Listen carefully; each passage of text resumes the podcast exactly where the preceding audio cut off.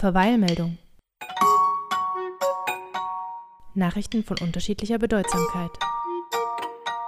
Mit den Geschwistern Franz und Helene Schindelmeiser. Herzlich willkommen zu eurem Lieblingspodcast Verweilmeldungen zu einer speziellen Sondersendung. Denn erstens probieren wir jetzt ein paar neue technische Dinge aus, um unsere Audioqualität noch für euch zu verbessern.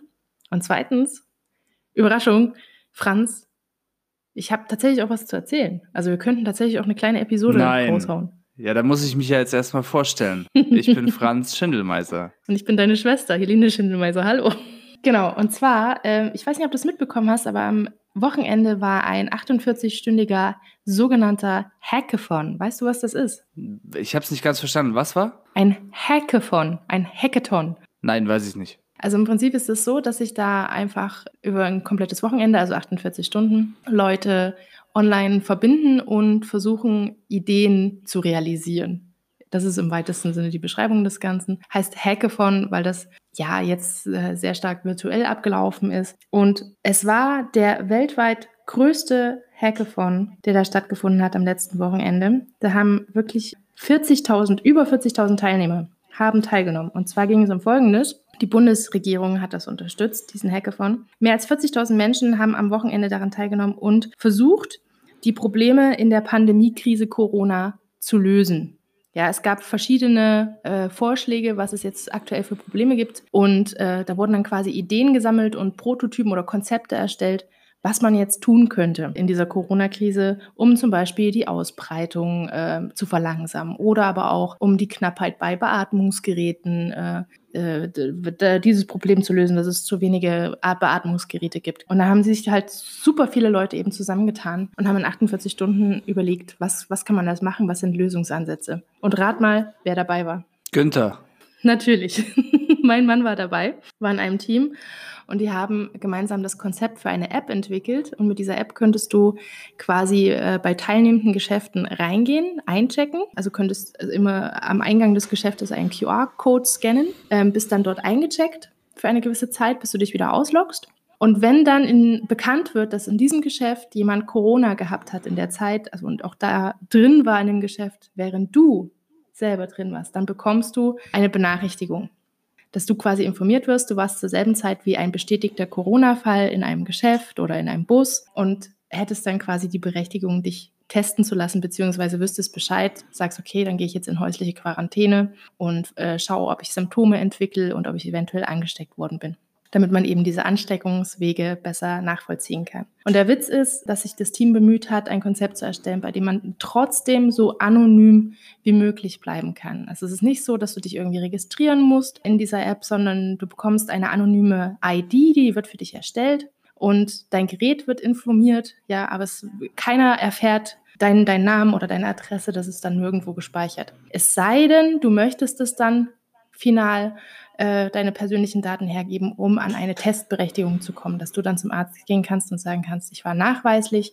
mit einem bestätigten Corona-Fall im selben Raum und möchte jetzt bitte getestet werden. Dann kannst du entscheiden, dass du deine persönlichen Daten auch dafür hergibst. Aber bis dahin bist du komplett anonym, ja, damit äh, quasi die Datenschutzrechtlinien gewahrt werden. Dieses, dieses Konzept hat der Günther mit Arbeitskollegen, aber auch mit anderen Teammitgliedern am Wochenende versucht zu realisieren. Und jetzt geht es eben drum. also jetzt wurden wahnsinnig viele Konzepte in diesem Hackathon erstellt und äh, ein Gremium entscheidet jetzt darüber, welche Ideen realisiert werden, welche Ideen jetzt die Finanzmittel bekommen, wo man jetzt tatsächlich probieren möchte, das zu machen. Es gab zum Beispiel auch eine Gruppe, die Beatmungsgeräte aus einem 3D-Drucker versucht hat äh, herzustellen und solche Sachen. Also ganz viele tolle Ideen sind da zusammengekommen. Ich glaube, das Gremium hat jetzt unglaublich viel zu tun, das auszuwerten. Ja, haben wir sonst nichts zu tun jetzt, ne? Ja, ähm, es betrifft eben so unglaublich viele Leute. betrifft unglaublich viele Leute und ich glaube, es, ich weiß nicht, ob du den Begriff kennst, Schwarmintelligenz. Du kennst das ja, manchmal stehst du vor einem Problem, weißt nicht, wie du es lösen sollst, denkst ewig und drei Tage drüber nach, dann fragst du einen Kollegen und der hat eine ganz einfache Lösung parat, an die du nicht gedacht hast. Ja, weil verschiedene Menschen eben auf verschiedene Art und Weise, auf äh, verschiedene Menschen denken verschieden und dann hat eventuell jemand einen Ansatz, an den du selber noch nicht gedacht hast. Und deshalb ist diese Masse von Menschen vielleicht in der Lage, hier und dort Ideen beizusteuern, jetzt in dieser Corona-Krise, um ein paar Lösungen zu finden. Ja, es gibt eine ganze Menge Probleme. Homeoffice-Lösungen, äh, Lösungen für den Unterricht, der ausfällt. Wie gesagt, Beatmungsgeräte, Beschaffungsmaßnahmen, Lebensmittelversorgung. Wie kann man diese Dinge vielleicht besser organisieren? Und da wurde an ganz vielen Ideen gearbeitet und das finde ich ziemlich geil, muss ich sagen. Ich fand das ziemlich cool, dass das am Wochenende stattgefunden hat. Naja, Stichwort testen lassen. Ich war jetzt vorhin gerade beim Arzt und wollte einen Test machen, den ich selber bezahle. Äh, durfte ich aber nicht. Es, sie haben aktuell, also witzig ist ja, ich war ja letzte Woche Montag, war ich beim Arzt, gell? Und da war, außer dass draußen ein Schild war, wo stand, äh, Patienten mit Fieber nicht eintreten und äh, ein, einzeln eintreten, also du musstest vor der Praxis, äh, war quasi so ein Wartezimmer, äh, waren da jetzt noch nicht große Sicherheitsmaßnahmen. Also die Mitarbeiter in der Praxis haben ohne Handschuhe und ohne Mundschutz gearbeitet. Heute gehe ich da rein, eine Woche später, äh, Bodenmarkierungen, mit, mit so gelben Klebestreifen, mit äh, Abstand halten. Die ganzen Praxismitarbeiterinnen, die ich letzte Woche Montag noch ganz normal angetroffen habe, alle mit Mundschutz, alle blaue Handschuhe an. Also, und, und der Zettel draußen, wo vorher stand, mit Fieber nicht eintreten, äh, hat sich auch geändert, steht jetzt äh, sämtliche Erkältungssymptome, egal was es ist, nicht eintreten, telefonisch Kontakt aufnehmen. Ob es Husten ist, ob es Niesen ist, äh, ob es äh, Gliederschmerzen sind. Nicht, äh, du darfst nicht rein in die Praxis, sondern sollst telefonisch Kontakt aufnehmen. Wow. Und ich bin dann, äh, ich bin da rein und habe halt gesagt, ja, äh, ich war letzte Woche hier und ich, habe wollte mal fragen, ob ich mich testen lassen kann. Ich arbeite ja im Einzelhandel und weiß ja nicht, mit wem ich Kontakt habe. Ich würde das auch selber bezahlen, habe ich gesagt. Weil meine Idee war jetzt, mich monatlich einfach testen zu lassen, auf äh, Nummer sicher zu gehen.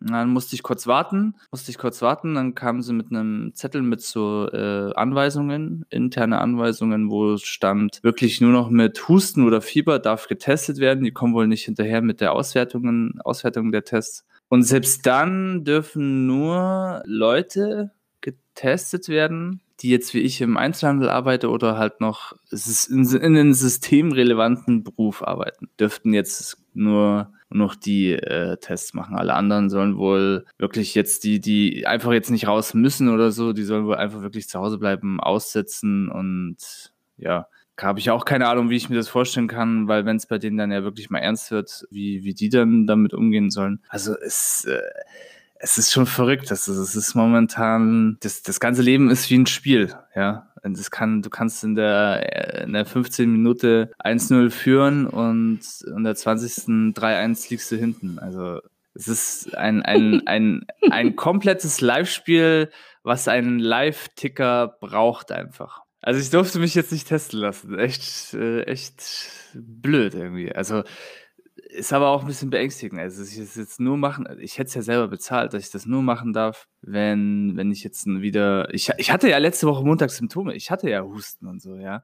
Und da hieß es noch, ja, sie gehen davon aus, dass es normale Erkältung ist. Und jetzt, wo ich das bezahlen wollte, äh, darf ich das nicht machen. Also es ist schon ein bisschen. Ah, es ist schon, es ist schon beängstigend alles. Daran sieht man eben, wie wie schnell sich momentan die Situation verändert, ja. Also jemand, der jetzt irgendwie äh, zwei Wochen schläft, verpasst eine ganze Menge. Es ist von heute auf morgen neue Bestimmungen, neue Regelungen. Ich kann mir gut vorstellen, dass wenn jetzt irgendjemand sagt, äh, ich, ich, möchte keine Nachrichten mehr hören, ich habe keine Lust mehr auf das Ganze, ähm, wenn der dann auf die Straße geht äh, und direkt von der Polizei eingecasht wird demnächst, muss halt die ganze Zeit schauen, dass du noch die aktuellen Informationen hast über die aktuellen Bestimmungen.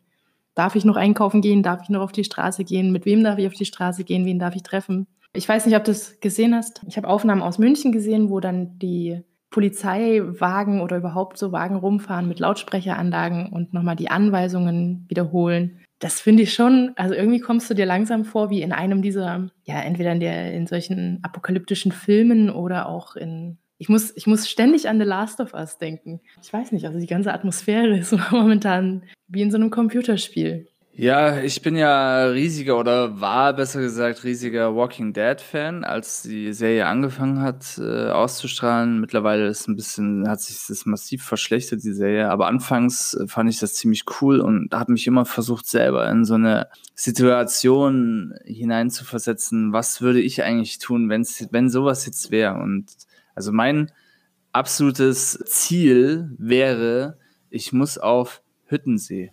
Weil da ist ringsherum Wasser, da ist auch ein Edeka, Sprich, da wäre Versorgung. Ich muss es irgendwie schaffen, nach Hidden, Hiddensee zu kommen. Also ich bin vom Wasser geschützt und äh, ist eine schöne Insel.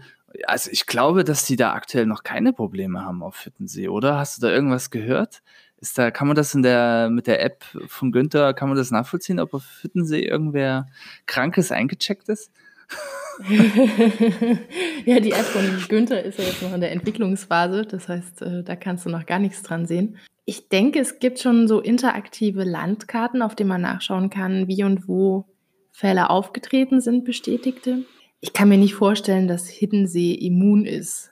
Da ist zu viel Kontakt auch mit der Außenwelt. Da sind ja, da sind, ist ja Urlaubsverkehr unterwegs gewesen bisher.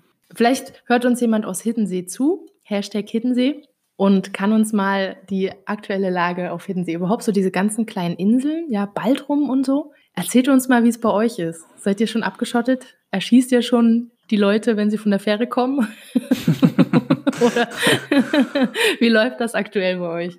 Äh, was gibt es sonst noch zu erzählen? Nee, stopp mal. Ich denke, das reicht als Testaufnahme. Ich muss das ja auch jetzt mal noch schneiden und schauen, wie das funktioniert. Ähm, von daher würde ich mich jetzt auch direkt wieder von dir verabschieden, denn mein Kind macht gerade Mittagsschlaf und ein mittagsschlafendes Kind ist eine tickende Zeitbombe. Bis sie wieder wach ist, möchte ich gerne die ganze Technik wieder abgeräumt haben. Ergo, heute ganz ohne Halbzeitshow und ohne spezielle Beiträge. Oh. Adios. Auf Wiedersehen. Bis später, Silvia. Adios, Helene Schindelmeiser. Paris, Athen, auf Wiedersehen. Tschüsseldorf. Bis, Bis später, Silje. Tschüssikowski.